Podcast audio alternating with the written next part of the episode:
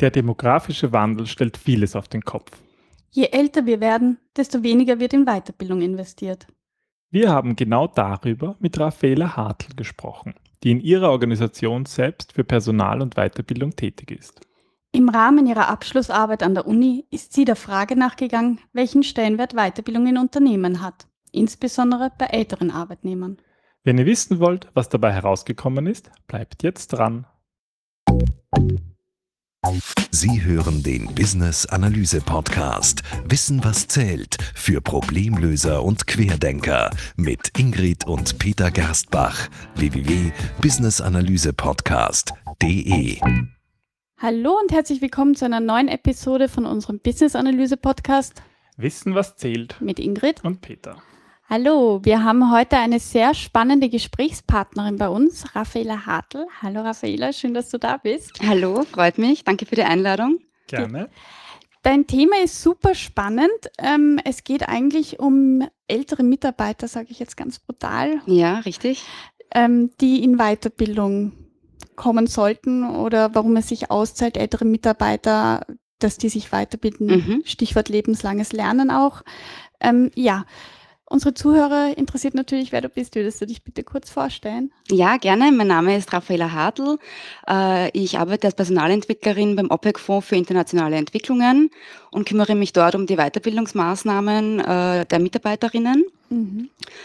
Äh, das funktioniert bei uns so, dass jährliche Leistungsbeurteilungen stattfinden, wo jede, jeder, jede Mitarbeiterin ihren individuellen Entwicklungsplan mit ihrem Vorgesetzten bespricht, der dann an die HR-Abteilung weitergeleitet wird und dort eben dann bei uns ankommt und weiter bearbeitet wird. Mhm. Und ähm, wird das gemeinsam mit dem Vorgesetzten ausgearbeitet, dieser Weiterentwicklungsplan, oder wie, wie können wir uns das vorstellen? Äh, das funktioniert so, dass äh, diese Leistungsbeurteilung irgendwie, das ist ein Prozess über das ganze Jahr. Mhm. Der Mitarbeiter setzt sich quartalsmäßig im Idealfall mit seinem Vorgesetzten zusammen und, äh, und der Vorgesetzte bespricht eben mit dem Mitarbeiter seine äh, Zielerreichungen, mhm. äh, seinen momentanen äh, Entwicklungsstand. Mhm. Und dann am Jahresende wird eben reflektiert, okay, welche Ziele wurden äh, erreicht, okay. äh, welche Ziele konnten nicht erreicht werden aufgrund diverser äh, Probleme oder Hindernisse. Und das wird mhm. dann eben analysiert. Und man schaut sich dann eben an, die äh, Ziel, äh, Zielbeschreibung und, und die Zielsetzung fürs nächste Jahr. Mhm. Und dann schaut man sich an, äh, was braucht es, um diese Ziele zu erreichen. Also besteht quasi Trainingsbedarf. Für genau, genau. Äh, welche mhm. Kompetenzen sind vorhanden, welche Kompetenzen müssen ausgeweitet oder entwickelt werden. Mhm. Und das ähm, wird dann eben am Ende des Jahres in der Leistungsbeurteilung ähm, angesprochen und aufgenommen und eben in diesen individuellen Entwicklungsplan reingeschrieben.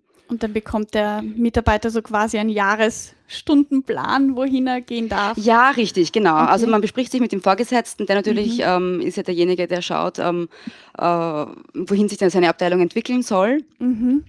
Und, äh, und kennt seine Mitarbeiter und anhand der Gespräche, die eben vorher stattgefunden haben, äh, weiß er dann eben auch ganz genau, äh, wo, wo Mängel sind, was ausgearbeitet gehört oder mhm. was entwickelt gehört und was ähm, auch von Mitarbeiterseite äh, erwünscht ist, sich weiterzubilden.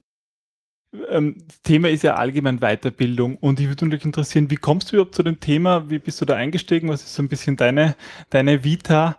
Und ja, und wir haben ja auch ein ganz ein konkretes Thema, warum, was sozusagen der Aufhänger mhm. ist, eine spannende Studie, darüber würde ich natürlich auch gerne erfahren. Also ja, vielleicht. Äh, ja, also Weiterbildung ist äh, ein ganz zentrales Thema für mich. Also im ersten, weil ich eben in dem Bereich arbeite mhm. und zum anderen, weil Weiterbildung ein Teil des Lebensprozesses ist, sage ich jetzt einmal. Also man lernt das ganze Leben oder man mhm. lernt nie aus das ganze Leben.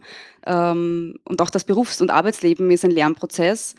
Äh, und äh, ja, es war Eigeninteresse und aber auch von, von der beruflichen Seite her äh, speziell jetzt in unserer Organisation sind sehr viele ältere Arbeitskräfte mhm. und auch am Arbeitsmarkt, man sieht es ja und man, man kommt das ja mit, der demografische Wandel.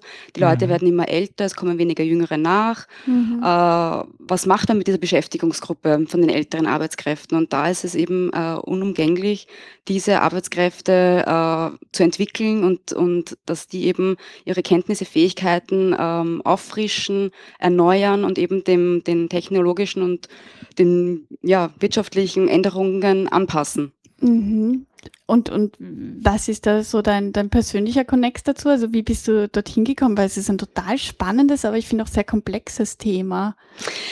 Äh, ja, es hat sich eigentlich ähm, herausentwickelt aus dem mhm. beruflichen Kontext heraus und dann eben auch im Laufe des Studiums habe ich mich sehr intensiv mit Altersdiversität ähm, äh, beschäftigt, mhm. äh, habe mich da sehr intensiv eingelesen und ähm, ja, und ich habe auch über mein Leben reflektiert und mir gedacht, was ist, wenn ich einmal 50 Jahre alt bin? Ich mhm. möchte dann mhm.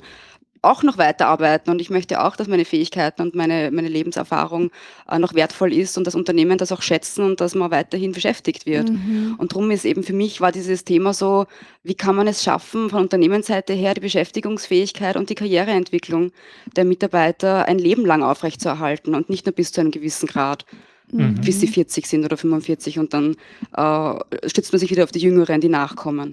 Mhm. Wie lange machst du das jetzt schon bei deinem jetzigen Arbeitgeber? Ähm, seit vier Jahren, genau. Okay, das heißt, seitdem bist du für Personal und für Weiterbildung zuständig? Genau, richtig.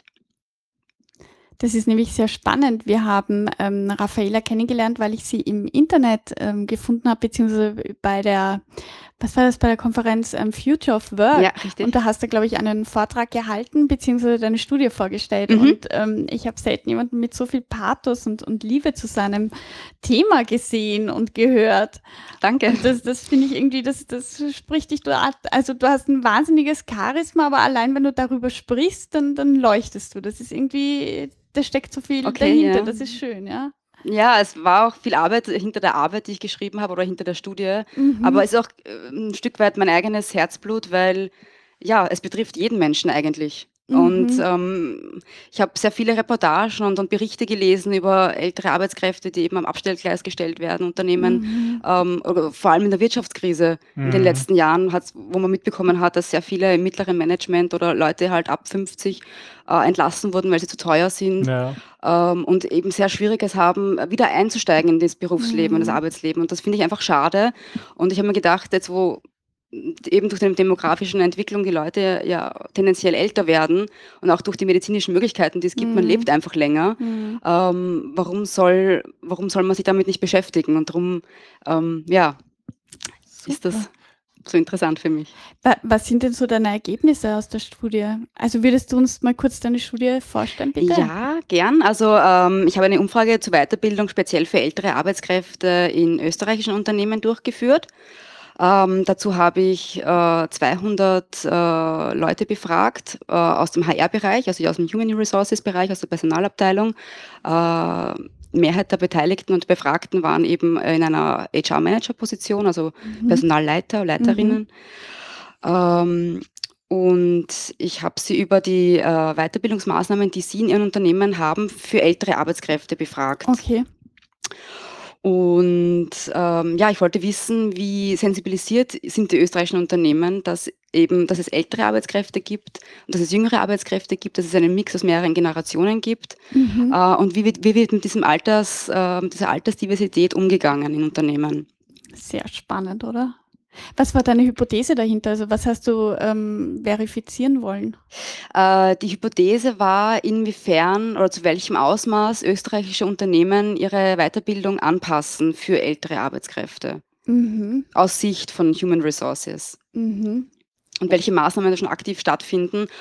Und ja, ob es das überhaupt schon gibt ähm, oder ob das noch gar nicht so äh, im Bewusstsein ist der Leute. Und hast du in ein Wespennest gestochen? Ja, ein bisschen schon. Also ähm, ich habe natürlich sehr viel Literatur gelesen und da kam auch bei, bei, bei anderen Studien heraus, dass ähm, die Unternehmen sehr auf Leistung und sehr auf Gewinn und, und mhm. äh, Mitarbeiterentwicklung ja, aber dann oft nur eben geschaut wird auf die jüngeren Arbeitskräfte, die gerade eben eh von der ja. Hochschule oder von ihrer Ausbildung kommen. Mhm. Auf die setzt man voll ihren Fokus. Ja. Ähm, eben puncto Employer Branding, Arbeitgeberattraktivität. Mhm. Also es geht sehr viel um die jüngere Generation um, bei vielen Konferenzen ist auch sehr viel um die Generation Y gegangen und irgendwie mhm. immer nur um die Jüngeren. Mhm. Und ich habe mir dann gedacht, was ist eigentlich mit den Älteren? Warum kümmert sich darum niemand? Mhm. Und so kam das Ganze dann.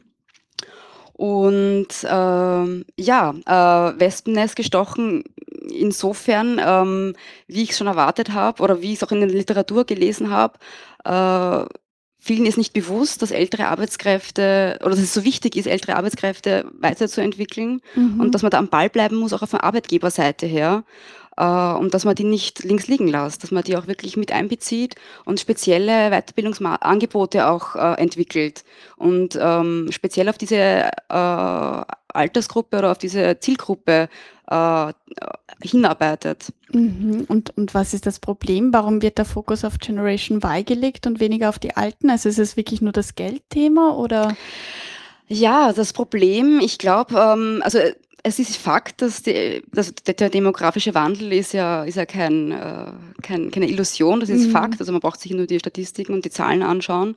Ähm, die Leute werden immer älter und es kommen weniger Junge nach. Aber ich habe so das Gefühl, oder auch in der Studie kam heraus, dass die Unternehmen sich dessen nicht so bewusst sind, was es eigentlich heißt, wenn dann eine Mehrheit, eine Mehrheit der Beschäftigten äh, 45 Jahre und älter ist mhm. und weniger junge nachkommen. Und was heißt das? Das heißt, dass eben die Älteren, dass man sich dann eben auf die mehr konzentrieren muss, dass, man, dass das dann der, der Kern der Beschäftigten sein wird in Zukunft. Mhm. Ähm, die das Unternehmen tragen. Weil mhm. ja, wir leben in einer Zeit, wo ja, Informations, im Informationszeitalter, wo, wo Wissen ähm, und Technolog Technologie sich weiter, ständig weiterentwickelt.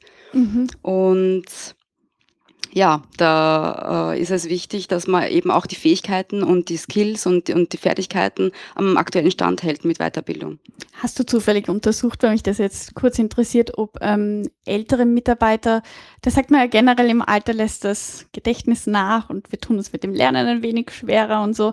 Ähm, gibt es da irgendwie einen Zusammenhang, dass vielleicht die Trainings irgendwie anders angesetzt werden müssen, dass da irgendwie anders geachtet werden muss? Oder wo ist das Problem, dass die Unternehmen sagen, ähm, das Training für einen älteren Mitarbeiter zahlt sich nicht aus? Ist es wirklich, dass der ältere Mitarbeiter dann einfach mehr kostet und die Unternehmen einfach schauen tendenziell eher, dass sie Jüngere einsetzen, die günstiger sind und die vielleicht ihnen die Skills antrainieren, anstatt dass sie sagen, okay, ich schaue, dass ich meinen älteren Mitarbeiter irgendwie gut ausbilde, gut für ihn sorge und den habe ich dann länger, aber dann muss ich halt auch mehr zahlen, oder? Ja, ähm, also von Unternehmensseite, die Leute, die ich befragt habe, ähm, hat, da habe ich Sie natürlich auch gefragt, ähm, welche, welche Eigenschaften Sie den Älteren äh, konkret zuordnen würden. Mhm. Und da kam unter anderem auch heraus, dass Sie denken, dass Ältere weiterbildungsresistenter sind okay. als Jüngere. Mhm. Äh, dass sich die schwerer tun, äh, Neues zu lernen, dass die nicht gewillt sind, Neues zu lernen, weil sie denken, sie können eh schon alles und die haben doch schon so viel Erfahrung. Und ähm, ja, wo, und ich denke aber trotzdem, dass es in sehr vielen Köpfen verankert ist, weil man das eben aus den Medien und so weiter so mitbekommt, mhm. aber dass das oft wirklich nur Vorurteile sind mhm. und dass man diese Vorurteile in Vorteile für die älteren Arbeitskräfte umwandelt und dass man ähm, ja, es ist, es ist, ist schon richtig. Man, Im Laufe der Zeit, man lernt anders, man, man hat mehr Erfahrung, man, mhm. man braucht einen anderen Zugang zur, zur Weiterbildung, vielleicht wie Jüngere. Und auf das muss man dann eben eingehen. Und das, ähm, ja, ähm, was wären denn noch so Unterschiede, wo du sagen würdest, das unterscheidet sich? Äh, ältere Arbeitsnehmer, ein Training, sozusagen Anforderungen ans Training oder überhaupt vielleicht an Themen. Wo, wo unterscheidet sich das? Warum zahlt es sich aus, da einen Unterschied zu machen? Äh, ein großer Unterschied ist natürlich die, die Berufs- und Lebenserfahrung, die ältere mit Arbeitskräfte mitbringen. Also das hat ein Jüngerer, der gerade mhm. ins Unternehmen eingestiegen ist, noch nicht. Der hat sehr viel theoretisches Wissen, äh, sehr viel, sehr viel inhaltliches Wissen, mhm. aber wenig Praxiserfahrung. Und da können die älteren Arbeitskräfte natürlich punkten. Die haben ihre Erfahrung, die haben ihr Wissen auch schon weiterentwickelt im Zuge ihrer Tätigkeit.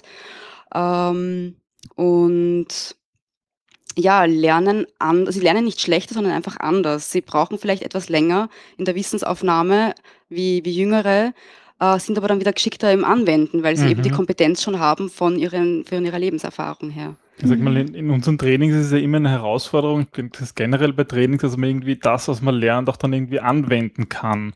Und gerade, ja, mhm. jüngere, bei, bei jüngeren Teilnehmern ist es doch ist halt enorm wichtig, viele Übungen zu machen, damit, wenn, wenn, wenn, wenn das, was man vermittelt, eigentlich noch relativ theoretisch ist und die Teilnehmer da, damit noch keine Praxiserfahrung haben, ist das total schwierig, das ins Training hineinzubringen.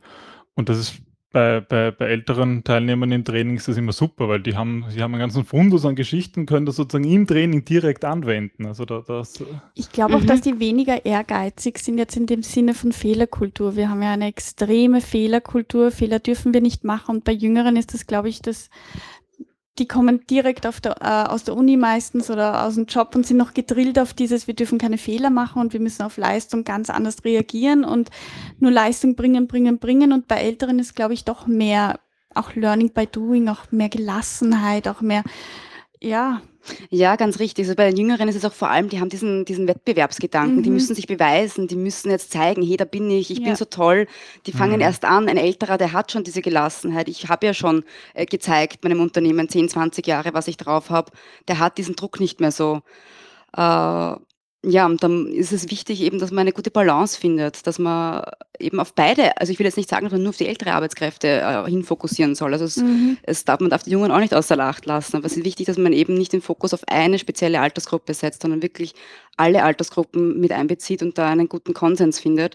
Und dass auch alt von jung lernen kann und jung von alt lernen kann. Und dass da Austausch stattfindet und sich beide Seiten mhm. gegenseitig respektieren. Das ist ein gutes Stichwort, Austausch. Also ich glaube, es, es geht ja im Grunde immer um den Austausch und wir als Trainer erleben das halt auch oft, dass ähm, bei den Älteren kannst du quasi mit unserem Alter nicht mit Erfahrung punkten, sondern da musst du irgendwie mit besonderen Fähigkeiten punkten, mit einem gewissen Auftreten auch, dass du zeigst, du hast wohl die Kompetenz in dem Bereich. Bei Jüngeren ist das dann nicht so. Da müssen wir uns als, als Trainer auch nicht so behaupten, nicht so beweisen. Also vor allem mir passiert das oft in den Workshops, weil ich dann doch eher mit der oberen ähm, Management-Liga zu tun habe und dann gerade noch als Frau ist das dann schon ein bisschen schwierig. Aber ähm, ich glaube, es kommt immer auf den Austausch an. Und so wie du vorher so schon gesagt hast, es geht eigentlich darum, aus dem Vorurteil einen Vorteil zu machen. Das finde mhm. ich einen total schönen Slogan. finde ich wirklich nett, ja. Ich hätte noch eine Frage zu der Studie. Du hast ja gesagt, du hast 200 äh, Unternehmen, sozusagen HR-Abteilungen mhm, mhm, dort ähm, deine, deine Fragen gestellt. Mhm. Ähm, ich weiß nicht, vielleicht kannst du sogar Namen nennen oder ich weiß nicht, ob das gar nicht jetzt sozusagen nicht geht, aber würde mich natürlich interessieren, was sind sozusagen sehr, sehr schöne Beispiele. So sollte man es machen. Da musst du ja sozusagen viel gesehen haben, was funktioniert und was nicht und sozusagen so Vorzeigunternehmen oder die das vorbildlich integrieren. Gibt es da so Highlights in Österreich? Also das konkret habe ich jetzt nicht abgefragt in meiner Umfrage und die war auch anonym, also ich kann jetzt da nicht ja, sagen, wer von welchen Unternehmen die an, an, Angaben kamen. Äh, Dann gebe ich die OPEC, ist ganz gut. äh, nein, ich muss jetzt keine Eigenwerbung machen, aber ähm, es gibt sicherlich Unternehmen, die da schon sehr gut dabei sind. Mhm. Ähm, äh, aber ich, wie gesagt. Aber gut, dann vielleicht, vielleicht sollten wir einfach über die OPEC kurz reden, weil das ist ja, sozusagen dein, okay. dein Unternehmen. Wie macht ihr das eigentlich? Wie, wie geht es ihr hier vor? Uh, wie gehen wir bei, im Punkto Weiterbildung meinst genau, du? Genau, ja, für, für, eigentlich für alle Altersgruppen und für. Mhm. Ähm, also bei uns ist es sehr wichtig, oder mir ist es auch sehr wichtig als äh, Weiterbildungsbeauftragte, ähm, dass ich mir eben die Trainer genau anschaue, dass ich denen eben ein, also ein Request of Proposal schicke und dass ich denen sage, okay, was brauchen wir? Mhm. Äh, und dass die dann in ihrem Angebot, was sie uns legen und in dem Gespräch, das sie mit uns führen, dass ich, dass ich das Gefühl habe als Kunde, der versteht mich oder der versteht unsere Branche, der versteht, mhm. bei welchem Entwicklungsbedarf er jetzt ansetzen muss. Ähm, und ich achte darauf, dass die Trainings einen sehr starken Praxisbezug haben und somit äh, der Lerntransfer in die Praxis gegeben ist. Äh, und da finden eben im Vorfeld intensive Gespräche statt zwischen dem Trainer, der Trainerin, mit dem Abteilungsleiter, der Abteilungsleiterin äh, und auch mit ein oder zwei Trainingsteilnehmerinnen. Ah, spannend. Die dann eben äh, vorab auch mit eingebunden werden in den Entwicklungsprozess, mhm. damit der Trainer auch weiß, okay, auf welchem Entwicklungsstand sind die. Okay. Äh, und uns ist es da wichtig, dass die Teilnehmer auch schon vorab ein bisschen gefordert werden, äh, mhm. äh, dass sie Aufgaben bekommen oder Unterlagen zu lesen bekommen, äh, auf die sie sich vorbereiten sollen, dass dann, wenn das Training stattfindet, man gleich mit dem Praxisteil schon beginnen kann. Mhm. Äh, weil das Um und Auf, ich meine, Trainings sind schön und gut, aber das Um und Auf ist, dass die Teilnehmer dann das, was sie lernen, auch in die Praxis umsetzen. Mhm. Und diesen Praxis oder diesen Transfer, diesen Lerntransfer in die Praxis ähm, kann man schwer ähm, nachverfolgen. Mhm. Also unser Ansatz ist eben, dass man dann äh, ein paar Wochen später, dass, dass man den Abteilungsleiter eben darauf hinweisen und eben äh, bitten, dass er eben noch Gespräche führt mit den Teilnehmern, mit den Trainingsteilnehmern, die nochmal fragt, wie das Training abgelaufen ist, mhm. dass er sie reflektieren lässt, ähm, mhm. was konnten sie schon umsetzen, äh, was ist gut gelaufen, was haben sie gelernt, aber konnten sie nicht umsetzen und aus welchen Gründen mhm. konnten sie das Gelernte nicht umsetzen und dass man da eben sieht, äh, woran man dann beim nächsten Training ansetzen muss. Also dass die Trainings nicht isoliert äh, irgendwie stattfinden, sondern dass das eine Strategie dahinter ist, eine, eine Abteilungsstrategie, eben die auch auf die Unternehmensstrategie ähm, äh, hinarbeitet und dass die Trainings so aufgebaut sind, dass sie aufbauend sind aufeinander und dass sie dann eben ja in einem gewissen zeitlichen Abstand, wo die Teilnehmer dann das, was sie gelernt haben, auch anwenden können und dann eben zum nächsten Training mitnehmen können. Hast du die Erfahrung gemacht, dass es äh, bei den Unternehmen ist, ähm, öfters so vorkommt, die du auch befragt hast? Also, dass, dass da jetzt gar nicht so stark der Fokus eigentlich auf Weiterbildung gelegt wird, wie es vielleicht gut wäre? Also, was meiner Umfrage herauskam, ist, ähm, ich habe die Unternehmen eben gefragt, äh, also die, die Befragten gefragt, die in ihren Unternehmen, äh, wie viele Mitarbeiterinnen, wie viele Arbeitskräfte 2014 an mhm. Trainingsmaßnahmen mhm. teilgenommen haben. Und da hat, das hat mich sehr erstaunt, ähm, fast 70 Prozent der Teilnehmerinnen geantwortet, dass eben kein Mitarbeiter 2014 auf Training war. 70 Prozent. Und das finde ich, also das ist finde ich also grotesk, weil Total. wie gesagt, man, man lebt in der Wissensgesellschaft, Wissen verändert sich ständig. Das mhm. Kapital sind die Mitarbeiterinnen von Unternehmen und dann wird auf das größte Kapital, den größten Faktor der Wettbewerbsfähigkeit äh, keine, keine Rücksicht genommen und in Weiterbildung gespart. Und das hat mich sehr mhm. verwundert. Und weißt du da vielleicht auch die Ursachen oder was zumindest die Unternehmen sagen, äh, warum äh, sie das Ich habe dann natürlich mit, den, mit, diesen Aus, also mit diesen Angaben und mit diesen äh, Zahlen, die ich daraus bekommen habe, natürlich auch nur äh, interpretieren können, aus, an mhm. welchen Gründen es liegen ja. kann. Also mein äh, größter Punkt war natürlich die, die ökonomische Rezession, also die, mhm. die mhm. Äh, der, die Wirtschaftskrise, die stattgefunden hat und dass die Unternehmen noch immer äh, so verharrt sind in dem Sparen, Sparen, Sparen. Wo spart man bei den Mitarbeitern, bei den mhm. Mitarbeiterinnen? Ja äh, und nur auf, auf, Umsatz und Gewinn und, und Leistungsfähigkeit äh, gepocht hat, aber eben nicht darauf geschaut hat, dass eben man für die Leistung auch ja. gute Mitarbeiter braucht. Ja, das Weiterbildung ist halt doch eine langfristige Maßnahme, dass man das Ganz erste, richtig, an dem man sparen genau. kann, weil ja, eine Umsatzsteigerung direkt daraus ableiten kann man nicht. Ja, vielleicht wenn man den Vertrieb noch ausnimmt oder so. Und das ist auch ganz genau mein Ansatz. Eben Weiterbildung ist ein langfristiger Prozess. Und ja. wenn man ältere Mitarbeiter, die 50 Jahre alt sind, haben möchte, die noch äh, beschäftigungsfähig leistungsfähig sind, die sich auskennen, die, die fit sind, die, die für die äh, Stellen, die frei werden, auch passend sind, mhm. dann muss man aber schon im Vorfeld ansetzen. Da muss man eben auch von Unternehmensseite schauen, dass die eben von Beginn an äh, kontinuierliche Weiterbildung angeboten bekommen. Das ist von Unternehmensseite, von der Person, von der individuellen Seite natürlich, liegt es auch an der Person selbst, dass man gewillt ist, sich ständig weiterzuentwickeln. Mhm. Aber dieses Gedan diesen Gedanken oder diese, diese Einstellung, ähm, fehlt noch. die fehlt noch und mhm. die muss, wird sich aber einstellen müssen, weil jetzt haben wir 2015, 2020 schaut diese Situation schon wieder ganz anders aus. Dann werden, werden noch mehr Leute 50 und älter sein. Mhm. Und, und wenn man diese fünf Jahre, die jetzt noch dazwischen liegen, wenn man die nicht aktiv nutzt, dann mhm. ähm, ja, steht man vor einem großen Problem. Dass man eine Horde von älteren Arbeitskräften hat, die zur Verfügung stehen am Arbeitsmarkt, aber nicht die gewünschte Qualifikation aufweisen. Mhm. Mhm, definitiv ein Problem, ja. Hast du, ähm, ich meine, diese, diese 70 Prozent, die nicht in Weiterbildung investieren, das ist ja eine enorme Zahl. Hast du noch mehr solcher Aha-Momente gehabt aus deiner Studie, die du vielleicht, mh, mm, die dich selber irgendwie überrascht haben? Ähm, ja, da war einiges dabei. Also was mir aufgefallen ist, dass die meisten Unternehmen eine Veränderung in der Altersstruktur ihrer Belegschaft wahrnehmen, mhm. dass die Angst da ist vor einem Wissenverlust, mhm. ähm, wenn ja, langjährige Mitarbeiterinnen in Pension gehen. Und dass der mhm. Fachkräftemangel deutlich zu spüren sind. Das haben eben die meisten Unternehmen äh, durchgehend gesagt. Auf der anderen Seite sieht man aber, dass, äh, kein Hand, dass, dass sie keinen Handlungsbedarf sehen, dass mhm. bei der mhm. Weiterbildung eben äh, nicht angesetzt wird und, an der, und sie nicht versuchen, aktiv an der Situation äh, zu arbeiten. Das wirkt irgendwie so ein bisschen wie der Strauß, der seinen Kopf in den Sand steckt, aber trotzdem schaut der Hintern raus. Ja, so ungefähr. Also ist, mhm. man jammert auf der einen Seite. Äh, aber man reagiert nicht. Die Mitarbeiter gehen jetzt alle in Pension, also die, die geburtenstarken Jahrgänge wie die Babyboom-Generation, mhm. die in den 50er, 60er Jahren geboren wurden.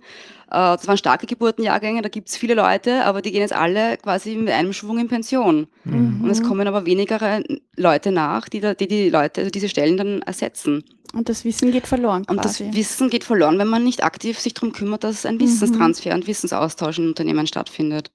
Ähm, Gibt es eigentlich ähm, so diese, es gibt ja diese Konzepte, dass Ältere von Jüngeren auch lernen oder einfach auch, dass man nicht nur noch auf Training setzt, sondern halt Mentoring. mehr auch Coaching, Mentoring, solche mhm, Methoden mhm, mhm, einsetzt.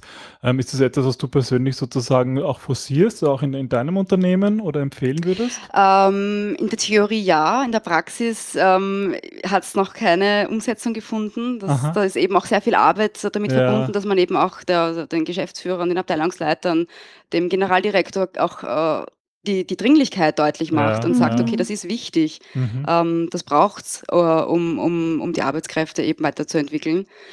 Ähm, das wollte ich auch noch sagen vorher, dass eben bei der Weiterbildung von älteren Arbeitskräften, dass es, ähm, dass die angepasst werden müssen, auch in der Richtung, dass sie in, anderen, in einer anderen Form stattfinden. Mhm. Also die Arbeitskräfte, die Älteren, die haben die Erfahrung und das, muss, sollte man auch äh, einbauen in der Weiterbildung, dass mhm. man eben mhm. ansetzt auf dieses Erfahrungswissen und dass man da auch Anreize schafft, weil es ist schon klar, wenn die Weiterbildung nur auf jüngere Arbeitskräfte ausgerichtet ist und man immer wieder dieselben Sachen hört, irgendwann denkt man sich äh, mit 40, mhm. 50 Jahren, das Training habe ich schon zigmal gemacht, das interessiert mich nicht mehr und ich höre nichts mehr Neues. Ja. Mhm. Und, und da ist es auch wichtig, dass man auch vielleicht andere Formen der Weiterbildung anzieht, dass man sagt, okay, man macht ein informelles Arbeitsplatzlernen oder macht äh, ein Job Rotation oder man macht ein, mhm. ein Mentoring, wo die älteren Arbeitskräfte aktiv mit eingebunden werden in der mhm. Konzeption von Trainings, wo sie vielleicht Geschichten oder Beispiele aus dem Praxisleben den Jüngeren vermitteln können, dass man, dass sie da als Mentoren, als Rollenvorbilder fungieren mhm. und auf der anderen Seite aber auch den Stolz oder auch die, die, die Wertschätzung. die Wertschätzung, spüren, mhm. dass sie da quasi ihre Erlebnisse einbringen können. Das ist fürs Unternehmen extrem wertvoll, weil ja. solche Geschichten erzählt man sich nicht am Gang. Sowas kommt dann mhm. nicht zustande. Da muss man einen mhm. gewissen Rahmen setzen. Ein da muss Vertrauen da sein, aber irgendwie genau, auch das, das Commitment, dass, wir, dass das Unternehmen das unterstützt unterstützt, weil ja, das passiert nicht von alleine. Genau, und da braucht es auch einen guten Trainer, der eben das auch sieht, dass man mhm. sagt, okay, man nimmt die, diese Vorteile von den Älteren mit ein in das Trainingskonzept, will aber auch nicht jetzt da als Oberlehrer, also man möchte auch nicht die mhm. Älteren darstellen als Oberlehrer für die Jüngeren, sondern dass auch die Jüngeren dann die Chance haben, zum Beispiel bei Technologie, technologischen äh, Themen mhm. ihre Erfahrungswerte mit einzubringen, weil die sind einfach mit diesem Zeitalter aufgewachsen und die sind einfach äh, vielleicht schneller und fitter mhm. mit den ganzen technologischen äh, Gadgets die es jetzt gibt. Mhm. Ähm, und so kann aber alt von jung lernen und, und jung von alt. Und so ist auch dieses, äh, dieses, die Wertschätzung füreinander und auch der Respekt füreinander da. Weil ich höre oft in Unternehmen, die sagen, ja, wir haben Ältere, aber äh, wenn da Jüngere reinkommen, die fühlen sich dann nicht wohl, weil die Älteren, die sind so abgehoben oder die integrieren sich oder, oder es ist schwer, mhm. die Leute dann zu integrieren, aber das hat ja auch einen Grund, also das herrscht ja von woher. Mhm. Wenn die mhm. Unternehmenskultur nicht so gelebt wird, dass Jüngere akzeptiert werden oder Ältere akzeptiert werden, dann ja. wird es nicht von alleine passieren. Ja, das ist total spannend. Das ist auch das, was wir im Design Thinking oft erleben bei diesen Workshops, wo es eigentlich darum geht, dieses Wissen auch erlebbar für andere zu machen, diese Perspektiven zu erweitern. Und das ist enorm, was da an Wissen ist und auch ähm, wie viele Aha-Momente es auch da gibt, das, was der andere weiß, was der andere noch erzählen kann. Und dieser Informationsaustausch, der dann plötzlich in den Fluss überhaupt erst kommt. Das ist für uns ja so schön, weil wir da auch als Moderatoren und nicht als Trainer fungieren, sondern eigentlich nur als der Partner, der diese Plattform herstellt, damit Perspektiven überhaupt mhm. geöffnet werden können. Hm. Das ist eigentlich sehr schön das, was du gerade beschreibst. Da ist es ja auch wichtig, dass das Team nicht nur interdisziplinär ist, sondern auch das Ältere dabei sind und Jüngere und vielleicht auch Mitarbeiter, die lange im Unternehmen anders. sind und die ganz neu sind, weil dann durchmischt sich das und das mhm. bringt eine ganz neue Dynamik. Ja, aber es gibt auch Bedenken auf, auf ähm, Management-Ebene, also habe ich mhm. auch schon mhm. gehört, die sagen, naja, das ist schwierig, wenn du da jetzt äh, Junge und Alte mischt, weil die Älteren fühlen sich dann vielleicht bloßgestellt, wenn es dazu um ein Thema geht, was die Jüngeren besser wissen oder mhm. umgekehrt. Mhm. Und das ist eben ganz wichtig, dass man eine Vertrauens, also eine, einen, einen Vertrauensrahmen schafft, wo sich mhm. keiner bloßgestellt fühlt und wo beide Seiten respektiert werden.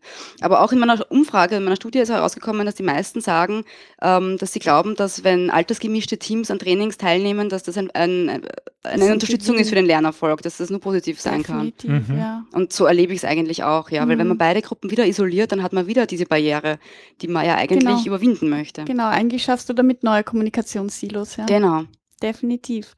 Wie ist das denn eigentlich bei der Einstellung von neuen Mitarbeitern? Wie wichtig ist es dir persönlich, dass du erkennst, der hat ein persönliches Engagement, auch in seiner Freizeit sich weiterzubilden, der liest vielleicht viel, der kommt vielleicht aktiv zu dir und sagt, er möchte ein Training machen.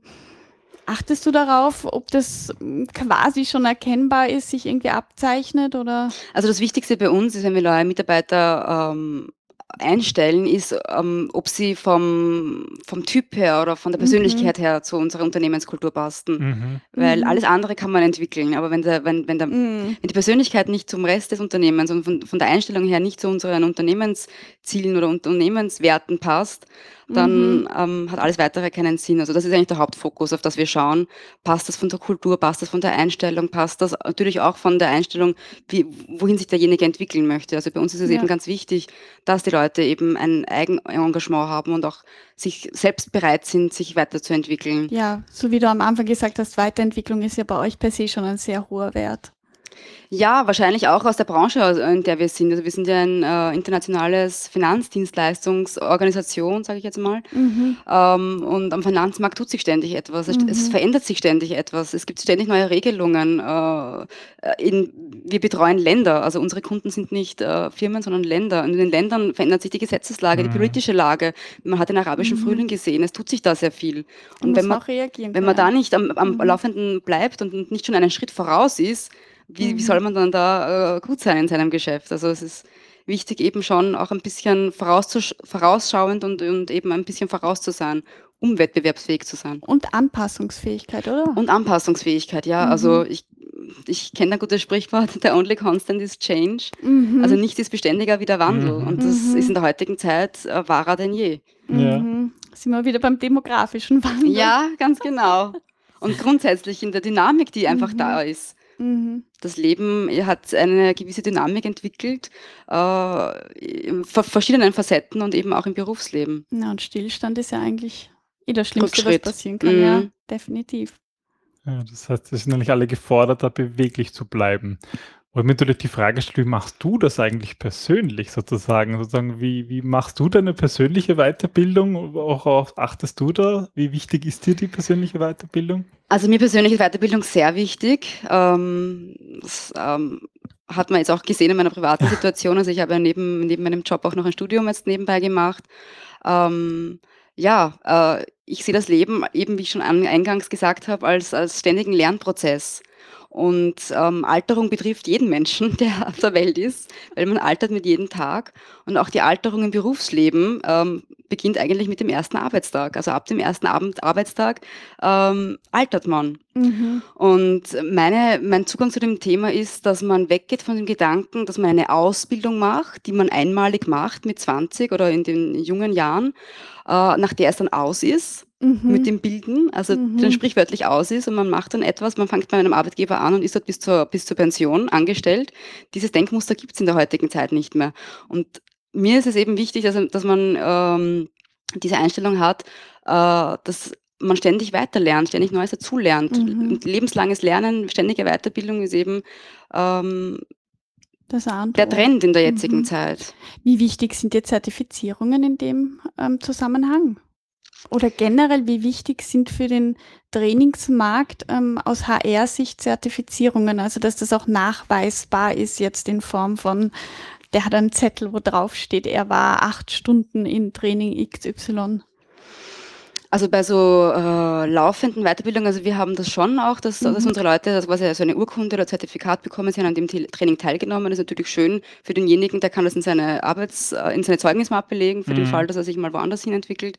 Ähm, und für uns auch, weil das Training kostet viel Geld, wir investieren mhm. da viel hinein und ähm, natürlich ist es schön, wenn man dann am Ende auch ein Ergebnis sieht oder wenn man dann einen Test mit einem Test abschließt, mhm. dass das eben nicht nur Spaß ist. Ich meine, es soll auch einen, einen gewissen Spaßfaktor mhm. haben natürlich, aber dass da auch ein Ernst dahinter steht und dass da auch ähm, ein Ziel dahinter steht. Mhm. Aber wichtiger als wie diese, also diese, diese Zertifikate ist uns der Praxistransfer. Also man mhm. sich wirklich hinsetzt mit den Leuten und das bespricht und die auch reflektieren lässt. Das ist ganz, ganz wichtig merke mhm. ich, auch in den Gesprächen. Die kommen dann, oft lernt man etwas und dann ist man wieder im, im Geschehen und, mhm. und vergisst dann oft, was man gelernt hat und hat man wenig Möglichkeit, ähm, das anzuwenden.